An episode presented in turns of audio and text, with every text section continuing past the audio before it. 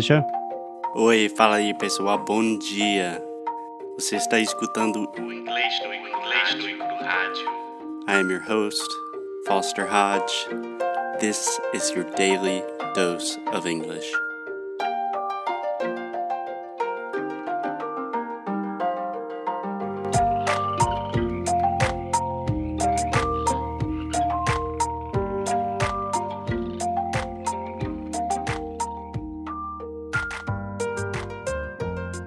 Hey, hey, Alexia. Hey, hey, Brazilians of the world, all the listeners and supporters of English no Cru, who we love dearly.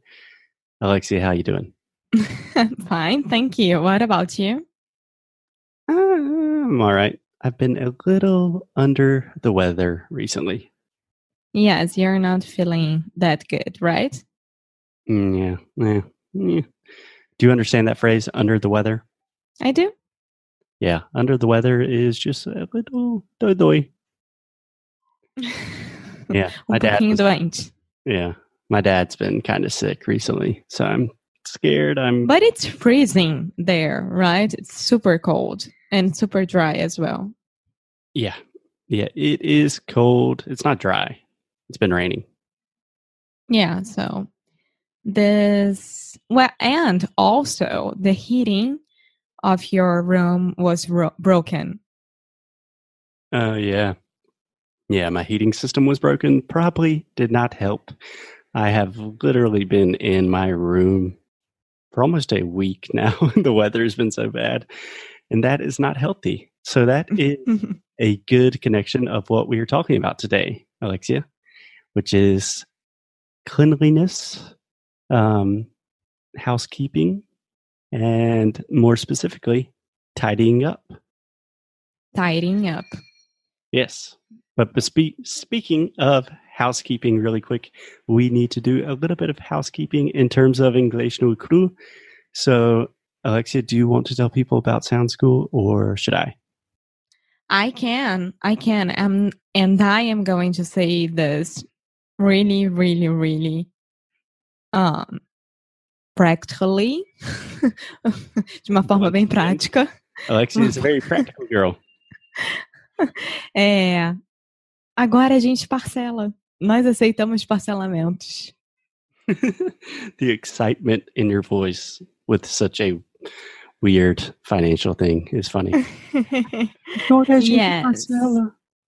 So I announced this on Instagram and you announced this on our email marketing, right? Yeah, to our email subscribers, our fan Yes. club. Our fan club that we are finally accepting um how do I say this in English? Parcelamento. Uh-huh. Uh, we say Installments. installments. Yeah, not super common in English, but most people would understand the word installments.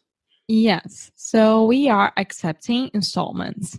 So when you go to Inglês no Cru and you access the part of Sound School and you can be our student with only paying only 40 reais per month. Nope, nope. 39 reais per month. I'm sorry, 39 reais per Get month. it right.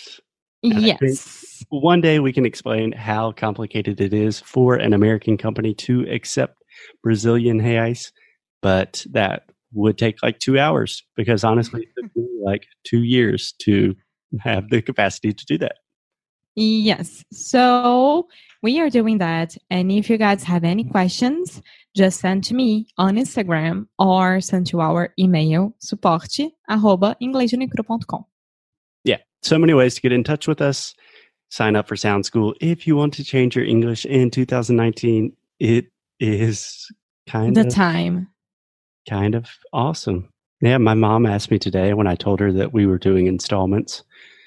And she was like, But what happens if someone wants a refund? And I was like, I don't know. That's never happened before. We've only had happy students, which I think is a good sign. That's a good sign. And we are very happy and we intend to continue like this. So For sure. Okay, so enough talking about us, even though it's very important because this is how we make a living for food and security and things like that. But today, Alexia, we're talking about being clean and specifically some things that we've learned from the book, The Life Changing Magic of Tidying Up. And also, there's a Netflix series called Tidying Up. I believe that's the title, right? Yes, it's the same ti- uh, title, and it's with Mary Kondo. Yeah, yeah. I would say Marie Marie Kondo. Ah, can I ask you one thing before we start this? It's uh, really, really No, it. It's really important. it, if you absolutely need to, Emma. okay, so how do I say uh, the name of the college that your dad went? the name of the college that my dad went to. Uh huh. Went to. Yeah, I was actually talking about this with my dad the other day. My dad attended the university that is called Emory. Emory. Oh my god. okay, now I know because I was saying a whole day today MRI. Yeah. Yeah. And MRI for most English speakers would be the thing that is like an x ray that you go into the machine. Uh huh. Yeah. Uh huh. Grey's Anatomy fan here. I know. Uh, yeah. I'm sorry that you brought to medical school on Netflix. Yeah. so, it's Emory. Yeah. Almost like Anne Marie, but it's Emory. Almost, almost. If you're speaking fast, technically this has the schwa sound, schwa, in the middle. So we say i, ma, ri. But when I'm speaking fast, and I was talking about this with my dad too, he just says imri, imri. Emory. So that is a good example of how crazy English is because the way we write it is E M O R Y. yes. But the way we makes say it- no sense at all. Imri. Emory. Okay. Crazy. See, it was important. Yeah. Yeah. That was relatively important. okay, so we are talking about Mary Kondo, Marie Kondo, sorry, Yes. and Marie Kondo, and about her book and her new TV show, Netflix TV show. Okay, so that is a lot of information. So, first, Alexia, can you describe for me just a little bit about the book, what it is, like what are some of the main points, main ideas? I, I mean, the main point of all is Clean your You- no, it's like if it doesn't bring you happiness, you shouldn't have it. yes, a phrase that she uses a lot in the book is spark joy. So, the idea is you just kind of take inventory of all of the things, your possessions that you own, and you touch it. And she's very spiritual, like you touch a, an old shirt or something. And if it doesn't spark joy, if it doesn't give you a feeling of happiness or some feeling of importance, then give it away, donate it, sell it. You don't need it. Exactly.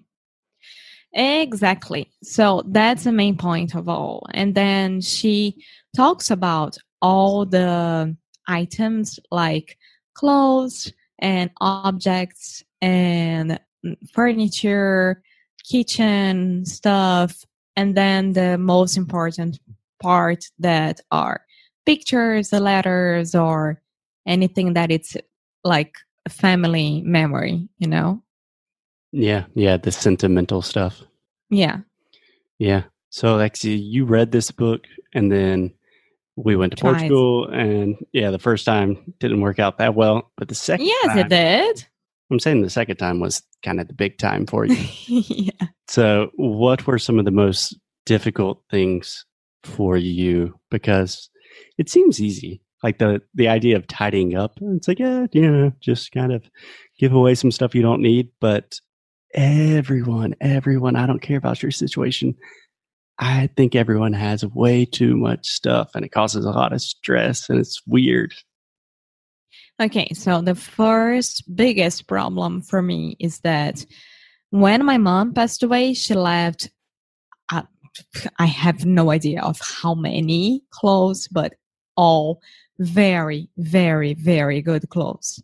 And we used to exchange clothes with each other.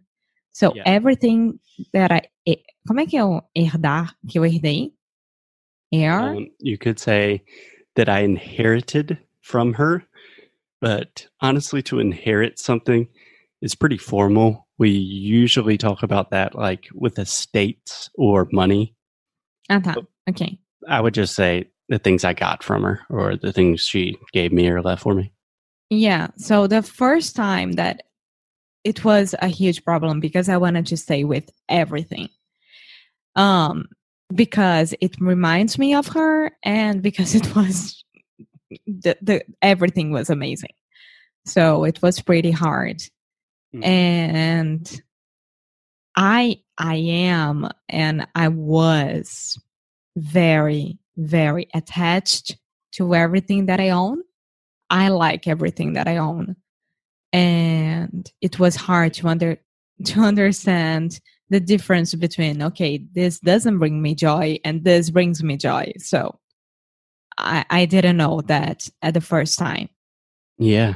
I imagine that's got to be so difficult, not only from the sentimental value and all of the emotions connected to your mom, but also the idea that you really like everything you own. In my it's case- really hard. I like like five things that I own. I always wear the same shirts and just need like my computer, my guitar, and my headphones. and Yeah. the only things I like. But you had a lot of good stuff and you managed to really organize it and give away and sell a lot of it. Yes, and then this is the last time that I came home. I I don't know. Something happened with me in Portugal that I was I, I don't know. I was really really into like okay, I don't need half of what I have right now. I really don't use this for the past I didn't use this for the past like 7 months and I didn't miss it at all. So I started to, I don't know, review everything that I left here, Mhm. and I I tried everything on again, and it was it was the moment. I think there is a timing as well in your mind that you are able to do it properly, the way that Mary Marie. Marie, sorry, Marie um, says. Yeah. I think that is probably the biggest part and the most difficult part that most people don't think about is you kind of have to be ready for it like emotionally and prepare yourself emotionally because like if you have like oh I have this really nice shirt but I really don't wear it that much eh, I could probably you know stop using it but there's this idea that you have all of these things that kind of I don't think you realize how much mental energy that takes. You know, it's like I have yeah. a house full of stuff and I use a lot of it, but I don't use some of it and I don't know which one. And so it's really like an exercise in kind of mental healthiness and um, organization. And yes, and also like you forget the things that you have. So with this as well, I rediscover rediscover Rediscover, uh, uh, I I I rediscovered nice. ev- nice. everything that I had. So like today, for example, I went to the pool with my friends and I was wearing a very, very nice like pool dress. Um kind of Ooh, I don't not kind of green and I was looking for some saída de praia like this and I forgot that I had it. Yeah. yeah, I imagine that's something that happens is that you really appreciate what you have more after you really think about what you have and what you need. That when you make that decision to give away some things and stay with the other things, that everything you have becomes more valuable, more special. Yeah, I am talking more about clothes because I'm really into it. I'm not like a fashionista or anything like that, but I do I do appreciate good clothes. I I think it's a way of art as well. It's so, a way to express yourself, certainly. Yes, yes, like but spend a good couple of hours on Anthropologie or Urban Outfitters. Mango. Mango. Yeah. H and M, Bershka. You can you can Zara. yeah, I I do like it. So- Um, Alexia, I wanted to tell you something that I haven't told you yet. uh, We are going to Japan. No, we are not. No, I'm just kidding. But my um my brother and his fiance who have been on the show christine and camden um, we can put the links to those episodes they are both pretty um, they are not the most organized couple if i'm being honest they have a lot of stuff every time that alexia and i are visiting their house they have a guest room an extra room that has just become a closet and it's like a war zone like a Yeah. bomb went off and they both read the book like a couple of years ago and didn't do anything obviously and now uh Marie Kondo she has this netflix show called Tidying Up and they watched it together and they decided to finally do it and really? yeah my brother said he gave away like 90% of his clothes That's awesome. Yeah. You know that I am really, really good at this right now. I I really can understand what she's saying. And today I was with my two best friends, and I told them like, if you need me, I can do Marie Kondo for with you guys for one afternoon, and we can go through all your things. And Yeah. because it helps someone from outside saying like this is not good this is good this is not important for you go ahead let it go you know absolutely. And that's a good business idea honestly i'm Mhm. think about Marie Kondo. she's like a billionaire. She's on netflix. She definitely she doesn't speak english. Yeah, we should stop English no Haju and just pay people to clean their closets. yes. So another a most important no the other most important point is we are doing our giveaway right of this book on yeah, Instagram. we should have mentioned that at the beginning. show. Surprise! yeah. And the give- giveaway will be this Friday, 17th, uh, January 17th of 2019. I don't know if people will be listening to us like in two years. So, and, and you should be there participating if you want to win. It doesn't cost anything. Yeah, it's on Instagram and Facebook, right? No, only Instagram. Yeah. So go to our Instagram. I am not the best at understanding Instagram, but you can go there and Alexia is giving away this book and she will ship it to you because this book has been very, very important to us. And it's a great way to practice your English and just make some really positive changes in your life. Exactly.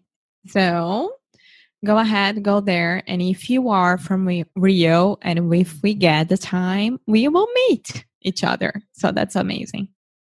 That'd be awesome. I wish I was in Uh-huh. Rio hanging out with you and some random listener we've never met and talking about cleaning up in English.